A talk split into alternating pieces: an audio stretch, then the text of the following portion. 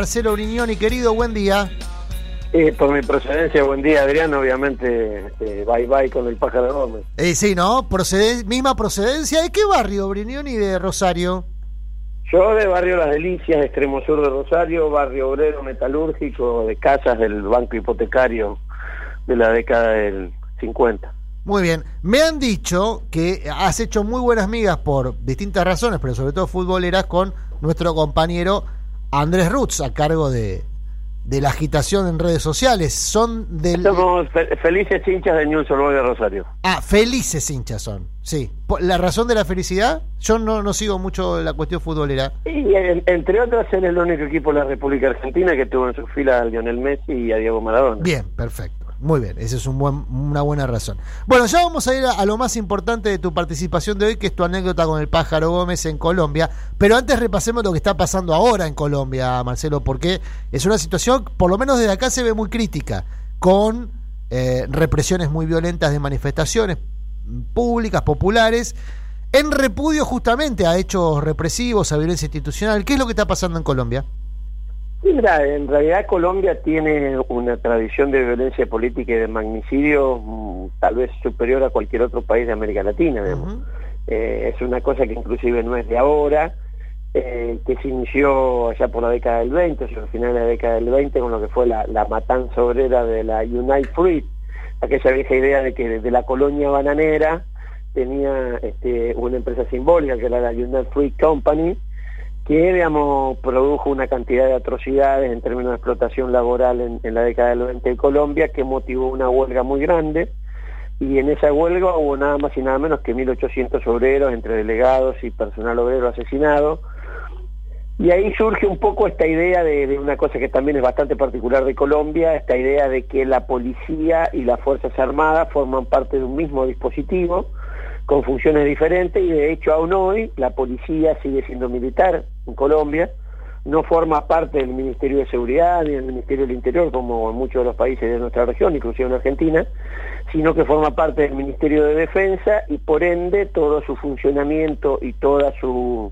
el juzgamiento del accionar de sus miembros forma parte de la justicia militar y de los códigos militares de comportamiento y de funcionamiento, lo cual genera una situación de cuasi absoluta impunidad que, que se viene dando a, lo largo de los años, esto que pasó la semana pasada con, con- con el asesinato a golpes eh, de un abogado este bogotano, un señor llamado Javier Ordóñez, de 45 años, motivó una, una protesta muy grande que terminó incendiando este, gran parte de las CAI. Las CAI son lo que se llama Centro de Atención Inmediata, que son una especie de garitas que la policía tiene como mecanismo de control en la ciudad de Bogotá, en, muchísimas esquinas, son más o menos unas 150 o 160.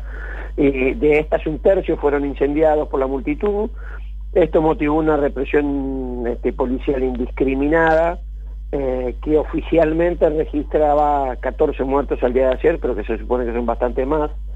Y me parece que también es una especie de corolario sobre una crisis del sistema político de Colombia que se aceleró mucho con la llegada a la presidencia de lo que se llama en Colombia el subpresidente Iván Duque, una especie de- de títere a control remoto del expresidente Álvaro Uribe, actualmente detenido y acusado de una serie de atrocidades, que me parece básicamente también están vinculadas a una evaluación de Estados Unidos del agotamiento de un formato de dominación del sistema político y a la necesidad de tener, digamos, nuevas referencias políticas un poco más humanas y un poco más vinculadas a esta estrategia de formación de que siempre impulsó el Partido Demócrata con esta agenda de, de corrupción y derechos este, civiles de minorías para evitar discutir, digamos, su misión geopolítica de distribución del ingreso o concentración de la riqueza. Bien, ahora Marcelo, si abrimos un poco el Zoom, Colombia era uno de los países que estaban con mucha agitación política en la previa a la pandemia, ¿no? Eh, había arrancado la historia con las revueltas en Chile, pero después teníamos agitación política en Perú, donde eh, el presidente Vizcarra está en falsa escuadra, ¿no? Ahí lo, están eh, enjuiciando, está en un proceso de juicio político. Eh, Colombia con manifestaciones también muy, muy numerosas. ¿Consideras que en la post la pandemia aparentemente, obviamente por el distanciamiento social y demás, había suspendido esta situación? ¿Crees que en la post pandemia o ya en, en, durante la pandemia retornará esta agitación política y en tal caso, en el caso puntual de Colombia, lo estamos observando con un disparador puntual que es la violencia institucional, pero esto puede eh, derivar en una crisis institucional. Mira, a mí, digamos, yo no, no soy muy optimista porque no hay ningún dato que indique que haya que ser muy optimista acerca de un mundo mejor post pandemia. Mm. Eh, no, yo hablé de agitación política. Después, ¿para dónde deriva eso?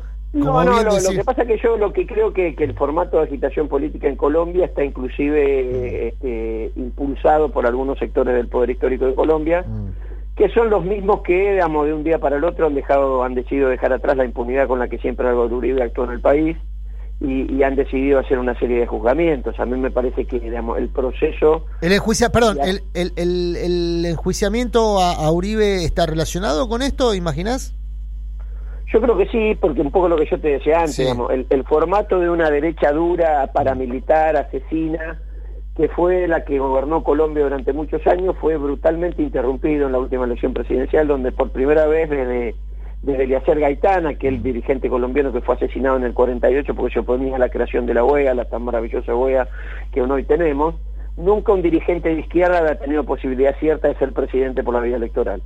Esto sucedió en la última elección, donde Gustavo Petro no solo llegó a balotaje, sino que estuvo con grandes posibilidades de ganarle la elección a Duque, y me parece que ante esa inevitabilidad del avance de fuerzas políticas populares de izquierda en Colombia, medio que lo han pasado a jubilación a Uribe y han decidido construir una fuerza que, digamos, responda al establishment con características más modernas y menos violentas para tratar de evitar el gran problema que en realidad tienen, que es la llegada de Colombia Humana, digamos, mm. estas otras alternativas de una izquierda más light, de una izquierda más moderada, eh, básicamente también están impulsadas como un mecanismo para evitar este, el avance de Colombia Humana y el avance de la candidatura de Gustavo Petro como posible presidente en las elecciones presidenciales colombianas que van a ser en 2022. Bien. Yo tengo esa valoración y me parece que la valoración de muchos de los analistas colombianos y de la gente de Colombia con la que uno habla habitualmente.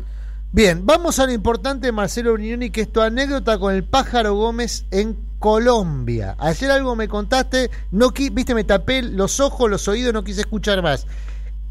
¿Viajaste en limusina con el pájaro Gómez en Bogotá? No, no, el tema, fue que digamos, bueno, yo había ido este, a, Colombia, pues estábamos haciendo, asesorando ahí una serie de convenios de derechos humanos de la calle de Medellín. Medellín ha tenido un problema muy grande en su lucha contra el narcotráfico, que ha tenido una enorme cantidad de niños solos, digamos, de, niños que producto de la lucha contra el narcotráfico, de la propia guerra civil y de las acciones paramilitares, han quedado sin padres y sin madres y, es un problema grave en Medellín este, y en realidad la alcaldía de Medellín tenía bastantes este, hipótesis de trabajo sobre eso, bueno, nosotros dimos una mano sobre algunas ideas que teníamos.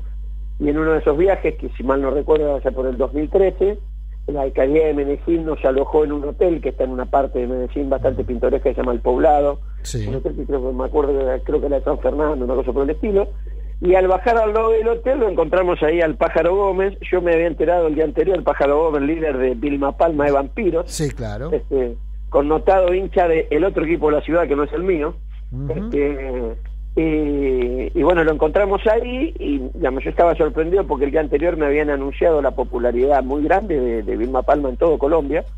Y, cuando lo encontramos en el hall, le preguntábamos qué hacía ahí, estaba preparando un mega recital, y mientras charlábamos en la puerta del hotel, vino que lo vino a buscar una limusín blindado con un camioneta Hammer que lo custodiaba, como si fuera Jagger, y de ese modo el pájaro Gómez se fue a preparar su, su mega recital en el estadio Atanasio Girardot, que es el lugar donde juega habitualmente al fútbol nacional de Medellín, y ahí era un mega concierto el Pájaro Gómez y Vilma Palma, banda muy popular en Colombia, si lo hay. Mega estrellas. Bueno, una actitud bien rockera. Acá eh, Silvio Soler eh, dijo que, bueno, hoy el rock lo debíamos porque no considera que Vilma Palma sea rock. A mi modo de ver, el Pájaro Gómez tiene la actitud más rockera que yo conozca, por lo menos está ahí.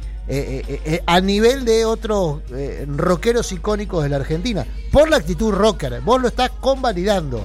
¿eh? porque eso de andar viajando en limusín por una ciudad, eh, más allá que te pase no, No, no, no, no, soy, digamos, ni de lejos soy un experto en música, bien, bien.